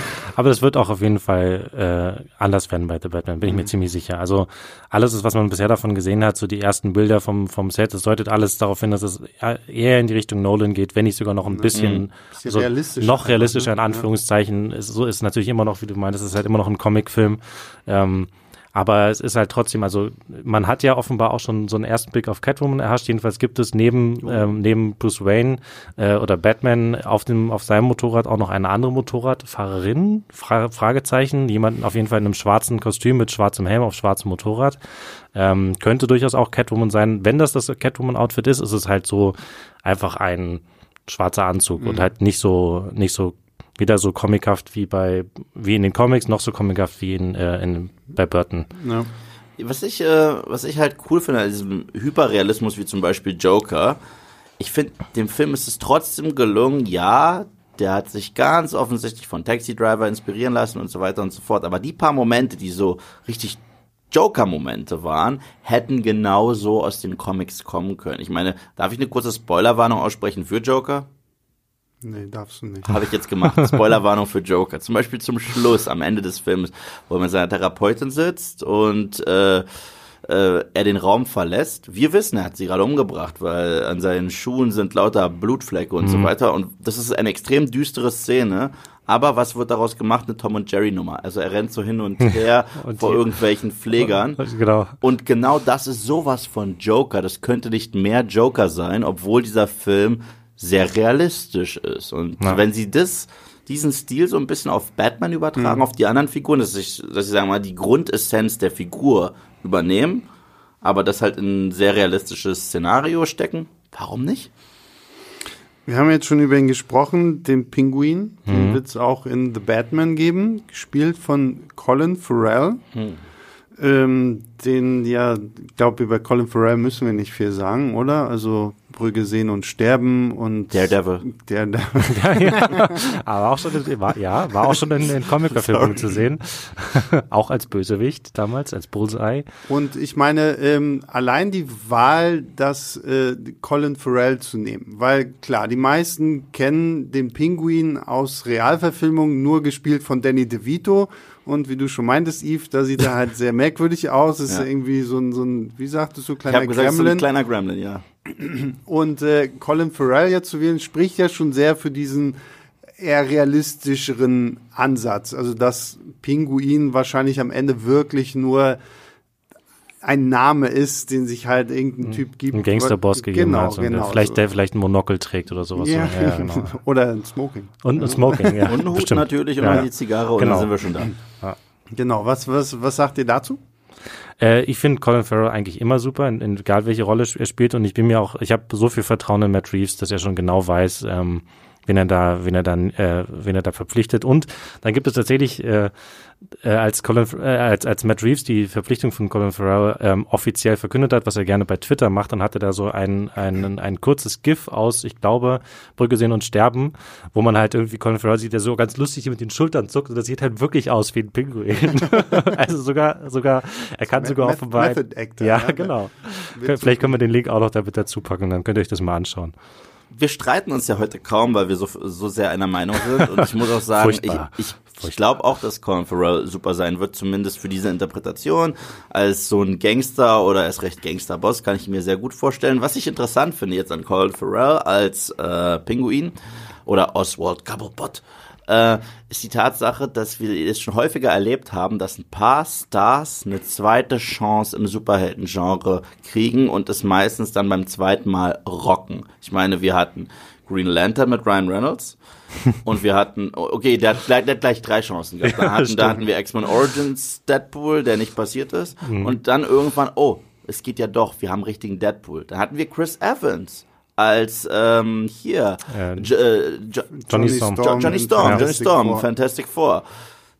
Muss man nicht viel zu sagen. Und jetzt ist er der Captain America schlechthin. Mhm. Und deswegen, äh, auch selbst Halle Berry kann man grob sagen, denn sie war ja Catwoman, aber danach war sie später ein Mitglied der Statesman bei, äh, bei Kingsman 2. Keine große Rolle, keine, gro keine, Okay. große, keine große Rolle, aber Jetzt so als holst du aber weit aus hier, Ja. um irgendwie Halle Berry zu rechtfertigen. Ich sage ja, ich sag ja, ich sag ja keine große Rolle, aber Ja. zumindest dieses Nerdige, was sie da mitgebracht hat, hat da schon gut reingepasst. Und ich könnte mir vorstellen, dass Colin Farrell jetzt auch, nachdem er, obwohl er ja ein fantastischer Zwinker, Zwinker, äh, Bullseye war, glaube ich, dass er schon besser geeignet ist in einem realistischen, geerdeten Ja, Batman-Film. das ist ein, guter, ist ein guter Gedanke, finde ich auch. Aber gut, ich finde jetzt aber auch Colin Farrell hat, muss sich für mich, finde ich jetzt nicht irgendwie Nee, muss er- muss er auch rechtfertigen, Nee, weil nee, aber es ganz geht, es geht eher auch darum, halt um dieses das, das Comeback oder die zweite Chance halt spezifisch im, In im Comic. Comicfilm. Im Das, Ja, ist, das, ist, das, ist ja. sehr, das ist sehr häufig, dass man den Leuten eine zweite Chance gibt. aber ich habe ihn, ich habe ihn so krass halt aus, aus diesem, aus diesem Daredevil-Film mit Ben Affleck vergessen einfach. Oh, es war dass er, dass also er, er sich, war dass er sich für mich nicht mal rehabilitieren muss in einem Ja. Comicfilm, weil ich habe diesen Daredevil-Film, glaube ich, einmal gesehen. Den gucken ihn wir noch mal Nein, und dann- nein, nein, ich fand ihn damals schon stinkend langweilig und ich musste es wirklich nicht sehen. Ähm, von daher lassen wir das und ja, ich bin auch äh, happy über Wo wir davon sprechen, Ben Affleck war Daredevil und danach war er ein Batman, den Leute geliebt haben. Ja. Siehst du, das nehme ich dir eher ab als äh, Halle Berry mit Catwoman und ich den Mini-Rolle. nicht in- erwähnt habe, wahrscheinlich, weil die Leute ja trotzdem auf den Film rumgehackt haben. Aber ich glaube, Genau. bei Ben Affleck waren sich ja die meisten einig. So, jetzt kommen wir aber mal zu jemandem, auf den ich sehr gespannt bin, weil er noch überhaupt keine Comic-Film-Erfahrung hat, Paul Dano. Äh, den einige vielleicht kennen aus Little Miss Sunshine, There Will Be Blood, Prisoners von Denis Villeneuve, wo er mit äh, Hugh Jackman zusammengespielt hat, oder Swiss Army Man, ich muss diesen Film einfach immer wieder erwähnen. Ähm, Paul Dano spielt eine Version des Riddlers. ja. Und da bin ich tatsächlich sehr gespannt drauf, weil Paul Dano ist ja schon so ein Charakterdarsteller. Also ich meine, den finde ich so, der, der, im ersten Augenblick dachte ich noch so, wirklich? Der Typ? Weil ich finde, wenn man ihn sich auch so optisch anguckt, ist es jetzt nicht unbedingt die Person, die ich jetzt als, als Batman-Bösewicht sehen würde. Aber bei ihm verspreche ich mir einfach vom Schauspielerischen so eine krasse Präsenz, dass er da schon Ja. einen guten Riddler macht. Also als Thriller sehe ich ihn auch auf jeden Fall, aber ich bin allgemein nicht so ein großer Paul Dano-Fan, muss ich zugeben. Also es gibt nicht viele Schauspieler, aber mit Paul, die, die, mit denen ich nichts anfangen kann, aber Paul Dano gehört definitiv dazu. Ähm, trotzdem bin ich mir auch da sicher, dass der. Warum? Warum? Ich weiß nicht, es irgendwie, ich kann es ich kann's nicht mal richtig begründen. Ich, ich weiß nicht, irgendwie werde ich mit ihm einfach nicht warm und irgendwie ähm, äh, gefällt Aber ihm ist es er oder sind es die Filme, in denen er Nee, spielt? die Filme nicht, ähm, äh, eher halt er ihn einfach und die und die Rollen, ich die will er es spielt. verstehen. ich will es verstehen. Ähm, ich muss sagen, also Edward Nigma ist eine Figur, also Edward Nigma ist Aber heißt ja hier, glaube ich, nicht mehr. Genau, er ist Nigma. Edward Nashton, glaube ich. Hier. Ja, vielleicht so wie er auch in den nicht- Comics. Nee, er ja. hieß in den Comics, glaube ich, früher so. Und mit, mit, mittlerweile heißt er spätestens eigentlich seit, ähm, seit dem Batman Forever denkt jeder irgendwie immer an Edward Nigma, Mhm. aber, und der heißt auch in den Comics so, aber ich glaube, früher war das der Name. Aber wir haben, finde ich, noch nie einen guten Riddler auf der Leinwand gehabt. Ja, ich mag Was, Jim Carrey Jim schon. Also, ja. ja, aber was mein Problem? äh, guck mal, Jim Carrey hat mega viel Spaß und das ist 90er Jahre Jim Ja. Carrey und das ist Zeiten von Die Maske und Ace Ventura und so weiter. Das kann man genießen. Aber das Problem für mich von Batman Forever und eigentlich so Ziel gut, da gibt es zig Probleme, aber damals dachte man sich, der Joker ist ein Bösewicht, den die Leute mögen und deswegen ist jeder andere Bösewicht auch der Joker. Weil Two-Face ist der Joker, macht blub, und dann gibt's, äh, gibt's den Riddler und der macht blub, und äh, eigentlich ist jeder Bösewicht so und Bane ist ein Pokémon und macht Bane. So, komplett bescheuert. Ja. Und äh, der, der Riddler wurde in der animierten Serie zum Beispiel dargestellt wie der Zodiac Killer, weil darauf basiert er so ein bisschen, der der Polizei wirklich Hinweise hinterlässt und sagt, ja, ich bin so stolz auf mein Werk. Da könnte ich mir so einen Paul Dano schon gut Ja. vorstellen, obwohl vor Ewigkeiten gab es mal so eine Wunschliste, was ganz interessant ist, und da war ganz weit oben auf der Liste für einen weiteren Nolan-Film, hätte es dazu kommen sollen, dass ähm, entweder Johnny Depp in äh, Riddler spielt, aber halt als äh, seriösen Zodiac Killer-like Charakter oder Colin Farrell. Das war früher so eine Wunschliste, dass man Colin Farrell sich als Riddler gewünscht hätte. Aber ich glaube, Paul Dano, der kann das. Ich hoffe halt, dass sie eher wieder in Richtung Zodiac Killer gehen und ja. weg davon von äh, Jesse Eisenbergs Lex Luthor Verschnitt. Ja, Oder halt Jim Carrey, der hat nicht den Riddler gespielt hat, sondern Jim Carrey. In Genau, Jim Carrey hat Jim Jim Carrey Carrey gespielt, aber das- so Genau. stelle ich mir Jim Carrey als Joker vor. Jim Carrey als Joker war der Riddler. Ja. So, und dann habe ich noch jemanden Interessanten auf der Liste, weil ein Batman-Film ohne Butler Alfred geht ja gar nicht. Und der wird in diesem Film gespielt von niemand Geringerem als Andy Serkis, den wir bislang ja nicht wirklich viel vor der Kamera sehen, weil er hat Gollum gespielt in den Herr der Ringe-Filmen und er war Caesar im Planet der Affen. Und Ulysses Claw. Und, und genau, da hat man ihn in, was Don't ist es. Black Panther, Black Panther, hat ja. man ihn Und, tatsächlich mal auch äh, vor der Age- Kamera Avengers 2. Und jetzt spielt er den Butler. Ja. Finde ich eine interessante Wahl. Ja, vor allem, weil das halt auch in eine komplett andere Richtung geht, als man das bisher gewohnt hat, also äh, äh, äh, gesehen hat. Sowohl bei, ähm, bei, bei ähm, George Schumacher damals, als auch im gewissen Sinne bei Nolan ist es, ist der, ist der Alfred wirklich quasi ein, ein alter Mann gewesen, der zwar mit Rat und Tat irgendwie zur Seite stand, aber halt nicht viel machen konnte, so im Prinzip. Und Jeremy Irons ging schon so ein bisschen in mehr so eine handwerklich äh, hemdsärmelige Richtung und ich kann mir vorstellen, dass es bei Andy Serkis noch viel, viel mehr wird, dass man den also nicht die ganze Zeit im Frack äh, rumgehen sehen wird, Das der halt irgendwie auch, so, ja. dann keine Ahnung, so die ganze Zeit, aber Mr. Wayne, Sie können doch nicht und äh, Ma- Master Wayne, Sie können doch jetzt nicht schon wieder hier und so, sondern der halt wirklich dann halt eben auch mal mit anpackt, wenn es drauf ankommt und halt irgendwie, ich kann ich mir sehr gut vorstellen, dass Andy Serkis da gut reinpasst. Also schauspielerisch kann Eddie Serkis meiner Meinung nach alles. Ja. So der, der, der ist, der ist großartig und jede Rolle, ob CGI, ob nicht CGI, ob Motion Capture, ganz egal, der ist immer super und seine Version von äh, Hathaway's What is Love in Black Panther verdient ein ganz eigenes Musikvideo und eine lange Version. Ich habe ihn auch mal darauf angesprochen. Aber hier ist ein dickes Aber, das ist das einzige Aber in dieser ganzen Castingliste. Äh, Wie alt ist Andy Serkis? Circa ist der so 50? Ja, 50 plus. Und, und wie alt ist Robert Pattinson? So. Mitte 30? Mit Mitte oder 30. irgendwie so. Weil für mich muss so ein Alfred zumindest alt genug sein, dass er so eine, dass er, dass er der Vater von äh, Batman sein könnte. Und ich finde, hier ist es schon hart an der Grenze. Das stimmt. Ja gut, aber wie gesagt, vielleicht ist das ja auch so dieser Punkt, wo sich dieses ganze Wayne Alfred Gefüge, vielleicht ist es ja auch was ganz, weil ich meine, klar, wir hören, wir lesen den Namen Alfred Pennyworth und wissen sofort, okay, das ist der, Bat der Butler von Bruce Wayne. Vielleicht ist das ja hier auch irgendwie was ganz anderes. Also ich meine, wie gesagt, die Möglichkeiten einer Adaption sind ja unendlich und du kannst es ja, vielleicht ist es irgendwie wirklich irgendjemand, der ihm irgendwann mal zugeteilt wurde, als er halt zum Weisen wurde oder so. Also Wie, wie gesagt, wie gesagt, ich, ich, ich gebe sowohl Matt Reeves als auch Andy Serkis eine faire Chance, weil beide mag ich und mag auch äh, die Arbeit der beiden und ich mag auch die Arbeit der beiden zusammen, weil die beiden haben mir die letzten beiden Planet der Affen Filme gemacht, was ich die beiden besseren finde als den ersten, wo ich den ersten auch liebe.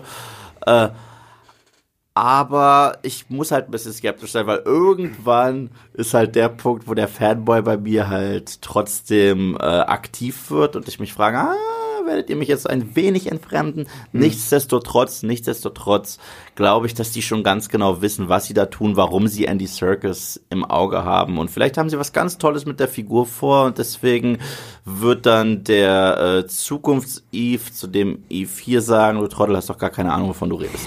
Das kann passieren. Alles möglich, ja. ja.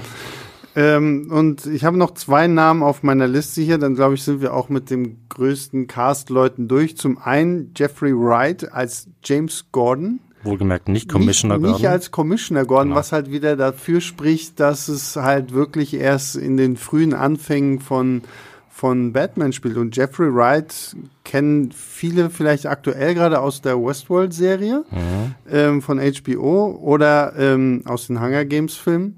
Oder, oder als, äh, in, in, in dem Bond-Film, den aktuellen genau. Bond-Film als hier Daniel Craigs CIA-Agent Buddy. Felix Leiter.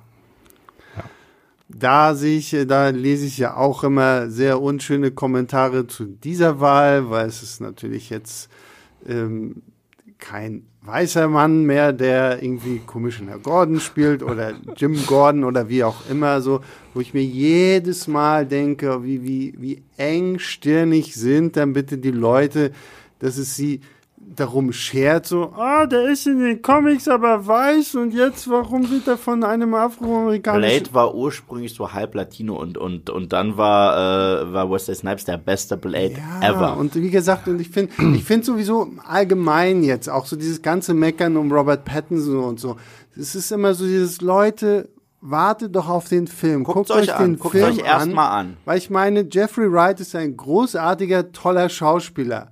Und wenn er Jim Gordon spielt, dann wird er einen guten Jim Gordon spielen. Punkt aus, fertig. Ich finde, ja. das ist immer überhaupt keine Diskussion, da irgendwie was auf Hautfarben oder sonst irgendwas zu reduzieren. Und wenn sie eine Jane Gordon draus gemacht hätten und das spielt irgendeine Schauspielerin, die das gut macht, so sei es, ja, weißt eben. du? Also ich, ja. es ist halt nur, wie Julius es schon gesagt hat, wenn überhaupt eine Adaption. Und bei einer Adaption hast du kreative Freiheiten, die du dir nehmen kannst, um halt sonst was damit zu machen. Ja, nur weil halt sozusagen in der Zeit, wo diese ganzen Figuren äh, erfunden wurden, quasi schon von vorne vorprogrammiert war, dass halt alle Figuren weiß ja. sind, weil es halt einfach noch eine ganz andere Zeit war und das heißt ja nicht, dass es deswegen gut ist und ähm, das heißt vor allem nicht, dass, eine, dass es irgendeine Rolle spielen würde, welche Hautfarbe ja. diese Figuren Ich meine, die anderen Jim Gordon Darsteller, die wir bisher hatten, waren auch alle toll. Außer J.K. Simmons, aber weil der nichts gemacht hat, außer eine Lampe anzumachen. J.K. Simmons ja. ist auch toll, egal ich was er sagen, macht. J.K. Simmons, ich fand ihn klar, also er hatte halt wirklich in, in den neueren Batman-Filmen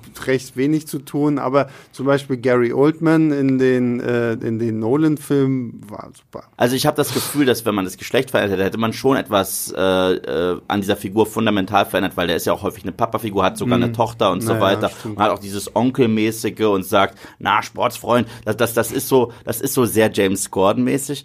Aber das jetzige Casting verändert für mich gar nichts. Und ich, wie gesagt, ich finde Jeffrey Wright passt auch, also vom Typ her und von dem, was er bisher gespielt hat, extrem in Film Noirs rein. Ja. Und in Film Noirs Detective Stories. Und ich könnte mir richtig vorstellen, wenn sie in diese Richtung gehen wollen, und das wissen wir ja gar nicht, aber wenn es so ein düsterer Bond wird, wenn es so ein düsterer Thriller wird, Batman, Detective Batman, Thriller. Nicht Bond.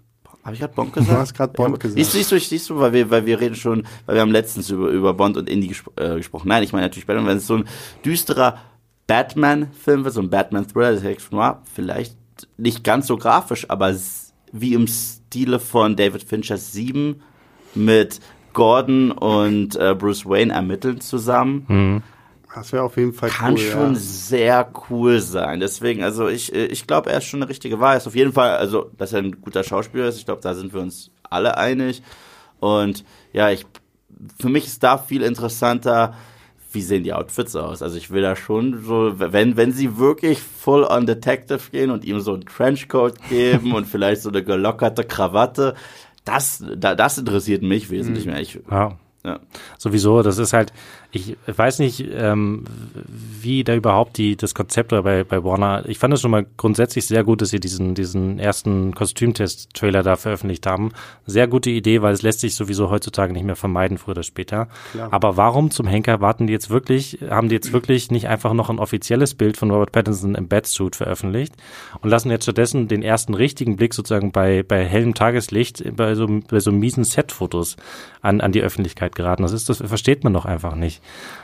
Vor allem, ist es auf den Set-Fotos, ist es auch wirklich Robert Nee, nee, es ist, das ist ein, Stunt, ein Stuntman. Ne? Also Man sieht natürlich trotzdem, wie der, wie der ganze Anzug aussieht ja, und klar, so, aber. Ich will es halt nochmal richtig an Robert Pattinson sehen, ja, weil darum geht's mir eigentlich so. Und das ist eigentlich, äh, eigentlich ist das das Beste, was man machen kann, dass man sozusagen diesen, den, den Paparazzi-Fotos, die sich nicht vermeiden lassen, einfach zuvorkommt, indem man einen offiziellen ersten Blick einfach direkt raushaut und damit alles. Ich denke mal, das wird jetzt auch kommen, weil gefühlt irgendwie gehe ich jeden Tag auf Filmstarts und sehe irgendeine neue Nachricht zu, uh, The Batman. Jetzt letztens gab es dieses, äh, so ein, so ein Twitter-Bild aus Glasgow, wo die ja gerade drehen, wo man halt so das, das, das Batman-Logo angestrahlt an den, an den, am Himmel sieht und so. Also, ähm, ja. Ich denke, also irgendwann müssen sie einfach kommen und uns, oder vielleicht sogar irgendwie einen ersten Posterentwurf oder irgendwie sowas. Das Beste, was damals passiert ist, so Heath Ledgers Joker und danach haben halt auch alle Kritiker die Klappe gehalten. Ne?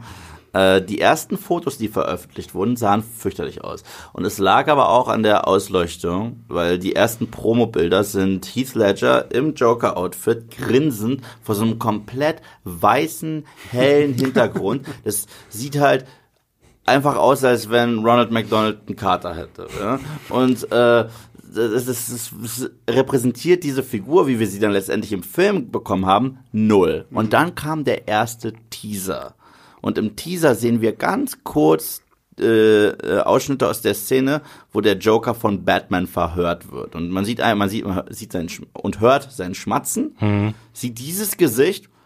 Alle Kritiker, alle haben gesagt, okay, äh, vorbei, ich, ja, der, der hat mhm. Gekauft, gekauft. Ja. Und ich glaube, wenn wir genau so einen Clip kriegen, mit sowohl Jeffrey Wright als äh, Commissioner, äh, nicht Commissioner, sondern auch James Gordon, äh, Robert Pattinson als Batman und so weiter. Ich glaube, dann könnten wir den gleichen Effekt erleben. Obwohl ich nicht mal möchte, dass wir im Teaser oder im Trailer zwingend schon alle Figuren sehen.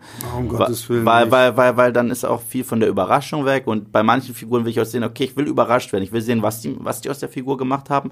Aber wenn wir das erste bisschen von Batman sehen, ich glaube. Ich würde mir wirklich wünschen, sie würden so den ersten Trailer halt rein so auf dieses Noir-mäßige ja. machen. Also ich will Regen. da, ich will im ersten äh, Teaser vielleicht wirklich nur so, so verregnetes Gotham. Ich will Batman sehen und äh, um ihn jetzt vielleicht kurz nochmal anzusprechen, äh, John Totoro aus äh, The Big Lebowski, der Jesus. Oder der Transformers-Reihe. Genau, ja, die ignoriere ich. Er spielt Car Carmine Falcone, den, den, den Mafia-Boss, was, was super passt und ihn, finde ich, sollte man, also die beiden sollte man vielleicht einfach irgendwie im Trailer zu sehen haben, weil ich will noch nicht unbedingt Catwoman sehen, ich will noch nicht irgendwie vielleicht schon im Trailer wissen, oh, es wird doch noch einen Two-Face geben oder oh, wir haben noch einen neuen Joker gecastet und der taucht jetzt auch noch auf. Also sie sollen es auch nicht zu sehr übertreiben. Ja, ja. Aber äh, John Turturro, also ich glaube, da sind wir uns auch mal wieder einig. Ich weiß, wenig Reibung hier am Tisch, aber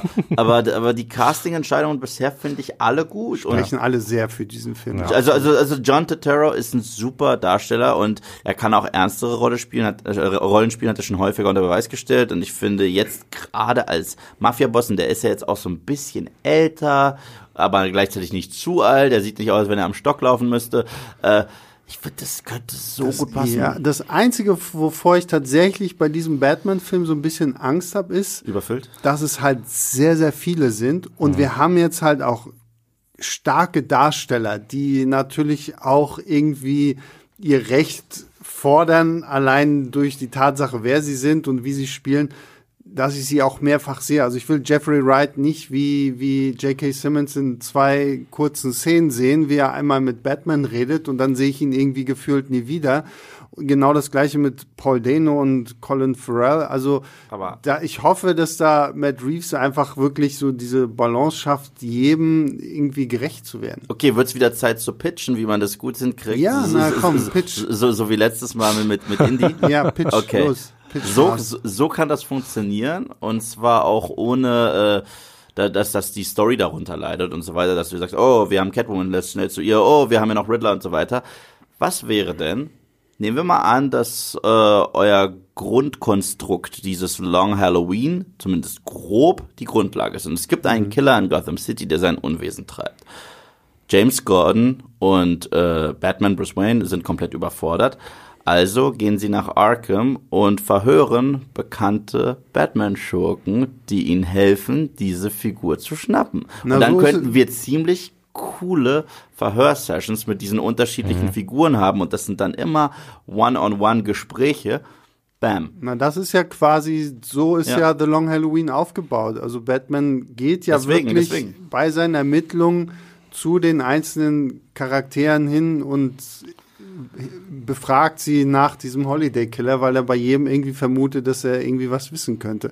Also das ist absolut klar. Dass, Aber da- ich glaube, dass das für einen Film wahrscheinlich ein bisschen zu statisch ist. Also Ja. und ich glaube auch nicht, dass sich, ähm, dass sich Paul Dano und Colin Farrell halt darauf beschränken werden, dass sie halt irgendwie in der Zelle sitzen und dann einmal kurz vorbeikommen. Ich sag nicht, dass jeder einzelne, Ja, genau, okay? also Also, also stell, stell dir mal vor, ein oder zwei dieser Figuren sind geschnappt, eine andere treibt da draußen noch äh, ihr Unwesen. Also ich kann es mir eher tatsächlich so vorstellen, dass diese beiden, weil das ja die beiden großen Bösewichte sind, die jetzt bestätigt sind, ähm, dass die beiden tatsächlich ihr Unwesen treiben und es halt eher noch so Cameo-mäßig noch ein paar weitere Bösewichte gibt, die einsitzen gerade oder sowas und die man dann halt vielleicht irgendwie so kurz am Rande mal erwähnt.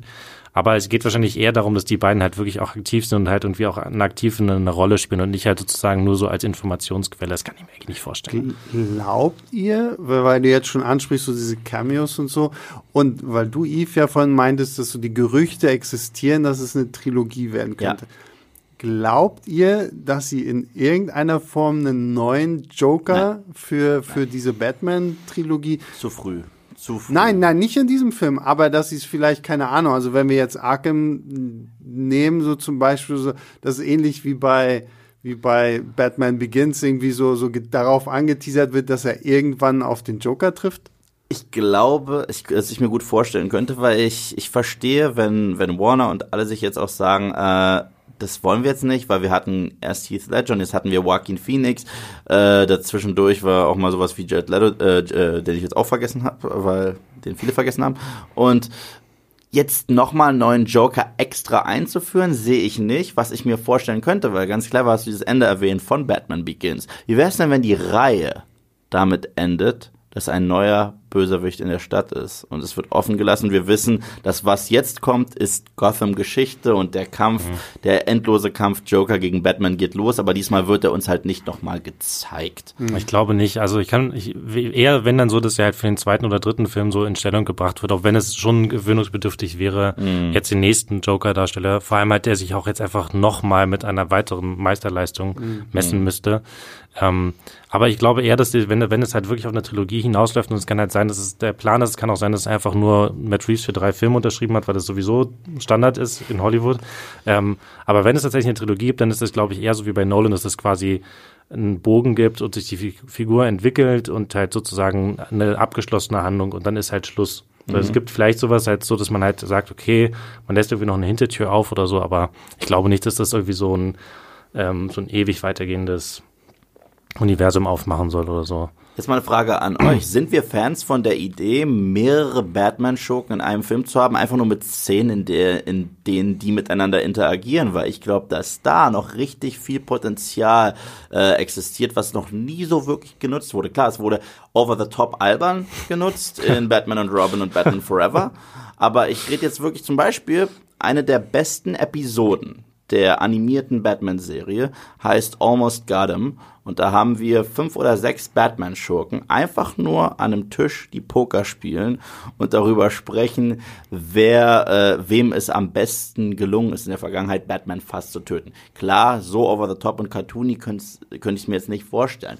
Aber einfach derartige Szenen, so eine, was weiß ich, so eine verrauchte, verstunkene Gotham City-Kneipe mit ein paar ikonischen Batman-Schurken interagieren. Ich meine, es passt schon zu diesem Detective Noir-Szenario.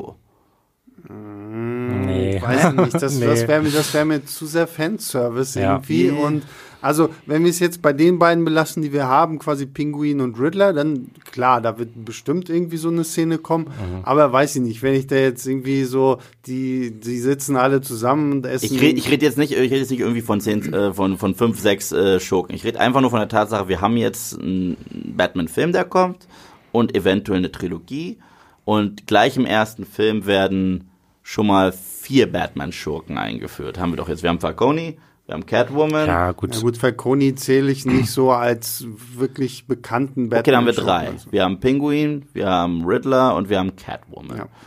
Und ob es da einfach Potenzial gibt für dynamische Szenen äh, Klar, äh, unter diesen äh, unter diesen Figuren, ob wir uns das auch wünschen, einfach nur mal losgelöst von Batman die Schurken ja. und nein, nicht na, Suicide Squad. Na, bei den, na, bei den, bei den Darstellern sowieso. Ja. Bei der Tatsache, dass wir halt Catwoman mit drin haben, die halt ja so schön ähm, doppelzynisch sein kann und halt wahrscheinlich so diejenige sein wird, die versuchen wird, auf beiden Seiten irgendwie zu gucken, wo kann sie was äh, rausholen, was, was ihr zugute kommt.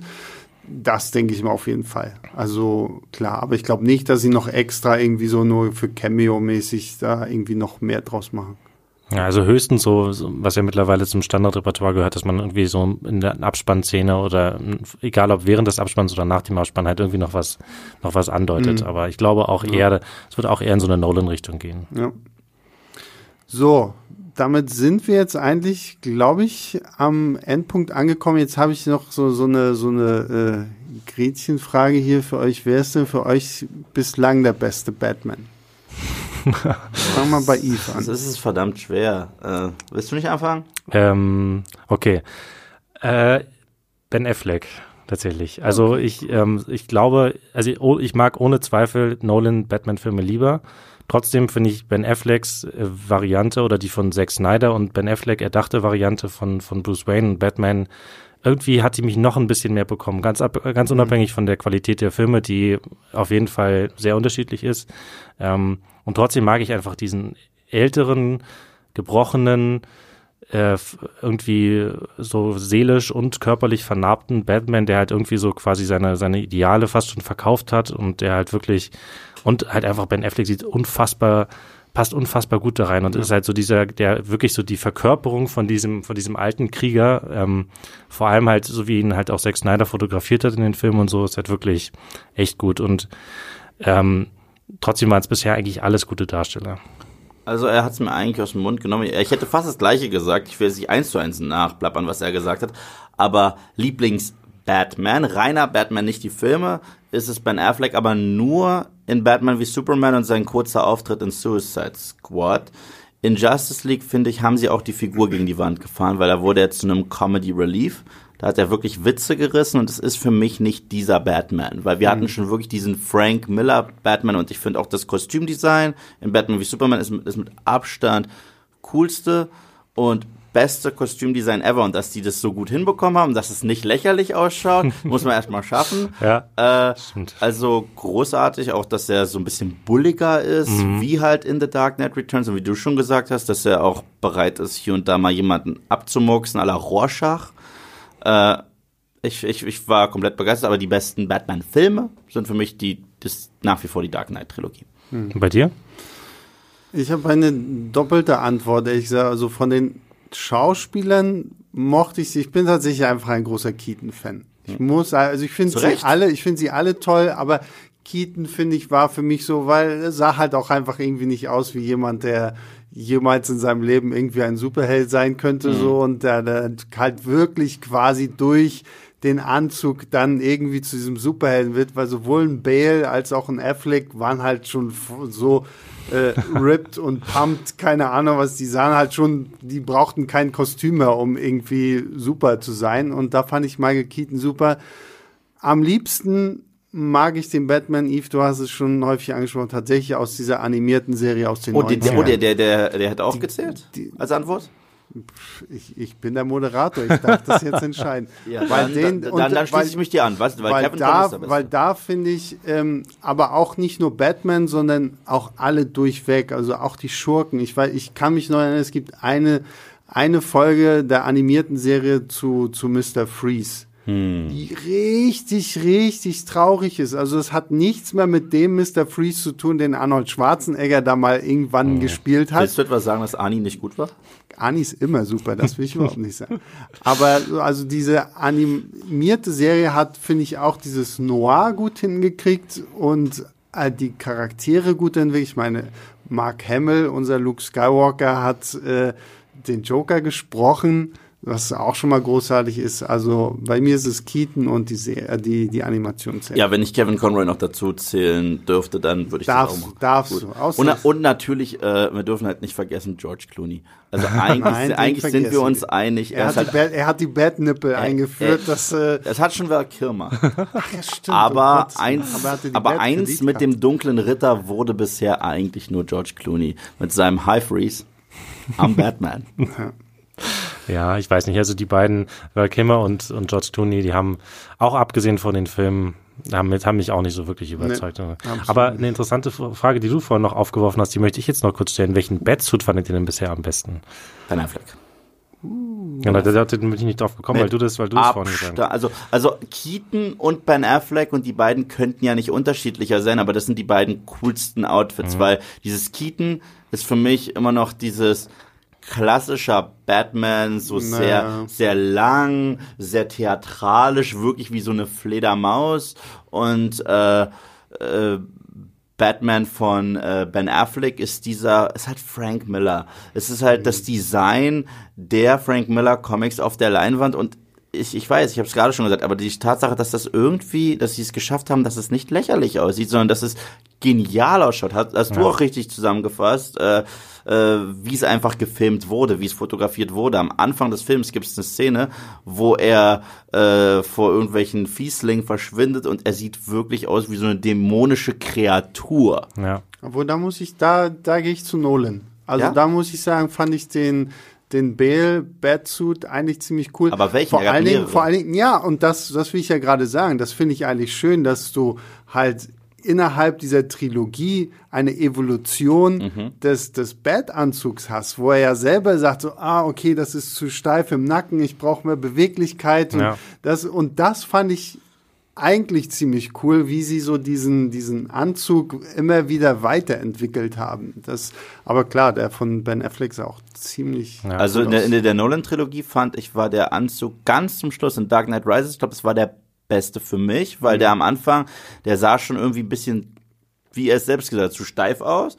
Äh, Ja, der, aber das finde ich halt cool, so weil er entwickelt Ja. den ganzen Ja, Quatsch genau. ja irgendwie auch Ja, genau. selber und, und, lernt ja quasi mit jedem Film daraus, bis er am Ende halt quasi den, den perfekten Anzug irgendwie für sich hat. äh, die Maske im zweiten Teil hatte mir so eine sehr, sehr spitze Nase. Ich weiß, es ist krass oberflächlich, aber die Batman-Maske, die muss halt irgendwie sitzen. Und ich finde, im dritten Film hat alles gestimmt vom Outfit. Und ich finde, die coolste Aufnahme vom Batman-Outfit ist, wo er das erste Mal wieder aktiv wird, nach Ewigkeiten, und er im Polizeiflutlicht zu sehen ist, weil dann sieht er auch wirklich aus wie ein Dark Knight, weil seine Rüstung hat sowas Rittermäßiges. Ja, stimmt, ja. Ja.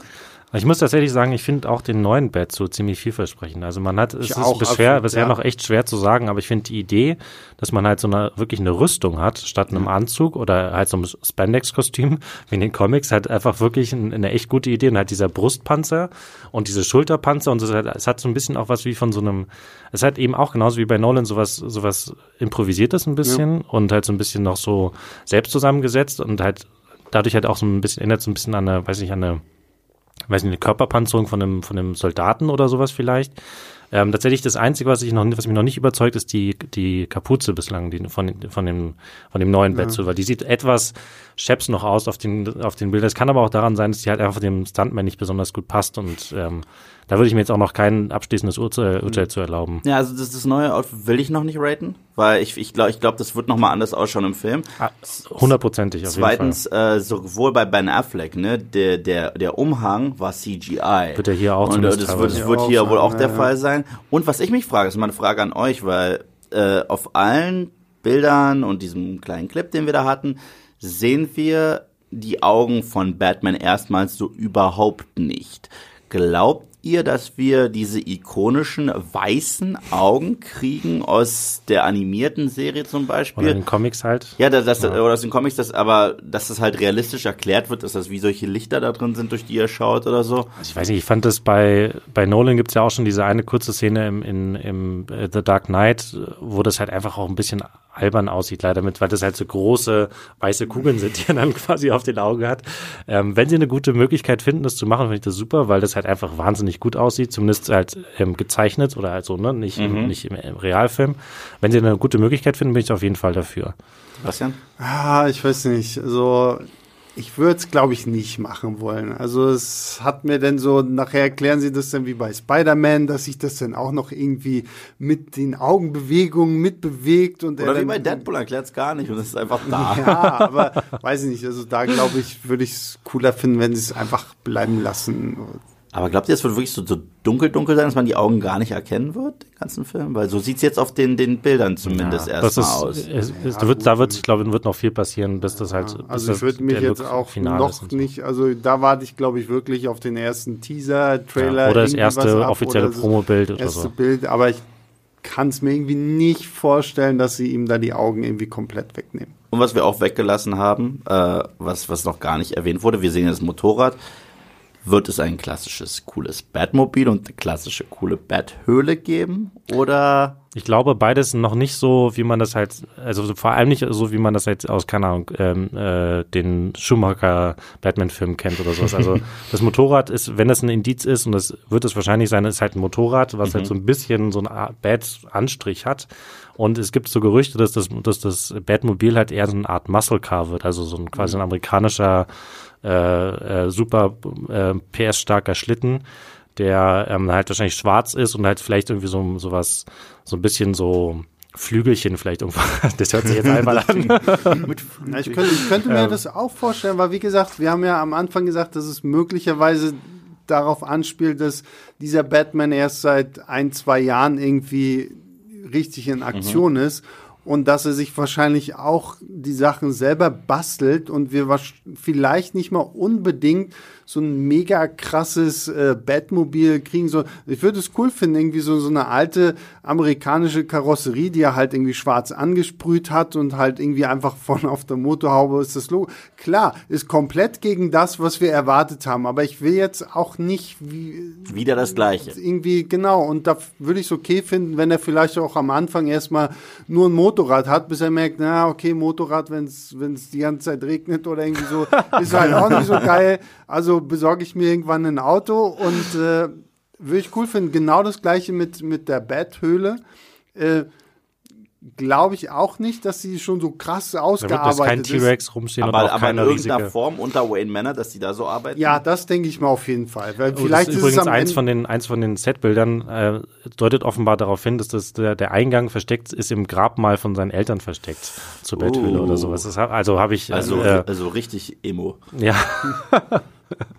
Meine Güte.